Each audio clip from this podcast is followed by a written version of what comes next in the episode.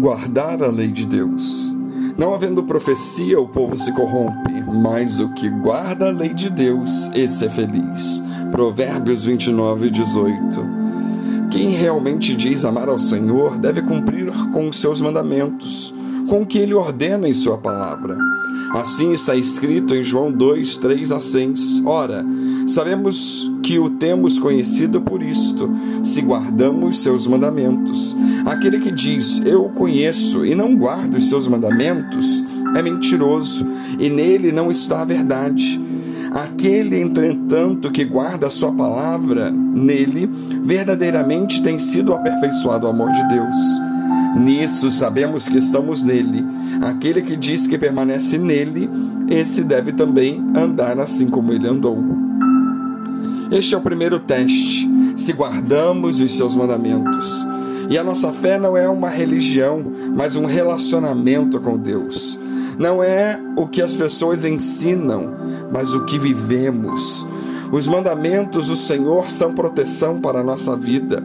E a própria palavra diz que esses mandamentos não são penosos e não são sugestões, são ordens. Porque se vemos como sugestões os mandamentos de Deus, abrimos precedente para acatar ou não, seguir ou não, obedecer ou não.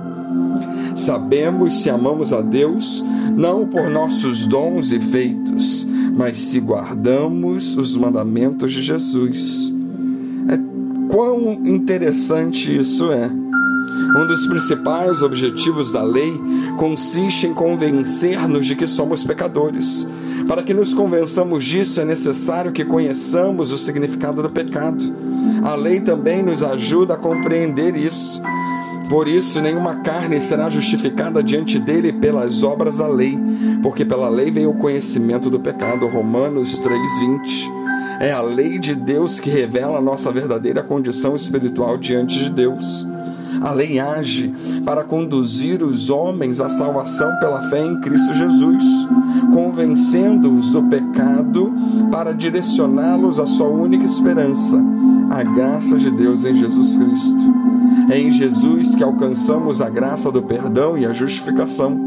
Como afirmou Pedro, em nenhum outro há salvação, porque também debaixo do céu nenhum outro nome há, dado entre os nomes, pelo qual devamos ser salvos. Atos 4:12. Nada e ninguém poderá nos salvar a não ser Jesus Cristo. Ele é o meio, ele é o único que pode nos salvar e nós nos achegamos a Ele por meio da fé. A consciência de pecado, arrependimento e a confissão são os passos no processo de aproximação do homem com Deus. Porém, a necessidade de perdão só lhe será satisfeita por Jesus Cristo. Até este ponto é notável o papel desempenhado pela lei. Paulo diz em Romanos 7,7: apenas acaba exemplificando isso tudo, que normalmente acontece com todos, consciência de pecado, arrependimento e confissão. A lei inibe a transgressão por manifestar o caráter santo de Deus. Quando somos convencidos pelo Espírito Santo da nossa situação lamentável e deparamos-nos com a santidade de Deus expressa na lei, sentimos o peso da nossa condição e nos voltamos para Ele, inconformados com o nosso estado miserável. Isso porque o Espírito Santo nos conscientiza de que transgredi-la é ofender a santidade de Deus. Nenhum fiel seguidor de Jesus Cristo tem prazer em ofendê-lo, não. Portanto, buscará em Deus a força para permanecer fiel. Esse é o efeito inibidor da lei. Além de revelar o pecado, a lei também induz o pecador ao arrependimento, a uma mudança de rumo em sua vida. O Espírito Santo que opera na vida daquele que ama a Deus e a sua lei o impelirá a buscar o caminho de santificação. Tudo que concretizava a velha natureza passa a ser combatido e desestimulado, pois a nova criatura que nasce em Cristo Jesus essa criatura, além de ser beneficiada com a graça salvadora, encontrará também na santa lei de Deus toda a orientação espiritual de que precisará para viver em harmonia com ela. Sendo a lei a expressão escrita da vontade de Deus para com o ser humano, este ser humano descobrirá nela os propósitos de Deus para a sua vida. E um dos propósitos de Deus para o crente é que esse seja santo, porquanto está escrito: sede santos, porque eu, o Senhor, sou santo. 1 Pedro 1,16. Além de tudo isso, a lei de Deus também revela o caráter do próprio Deus.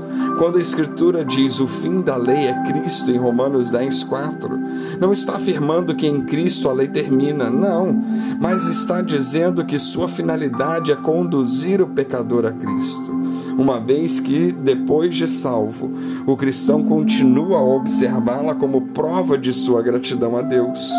Portanto, agora que sabemos qual é o papel da lei, temos consciência do seu propósito, devemos guardá-la, devemos respeitá-la de forma consciente, como prova do nosso amor. Afinal, assim nos ensina a palavra de Deus. Aquele que tem os meus mandamentos e os guarda, esse é o que me ama, e aquele que me ama será amado de meu Pai. Portanto, se queremos ser felizes, se queremos ser abençoados, se queremos ser bem-aventurados, devemos guardar a lei de Deus. Que Deus nos abençoe.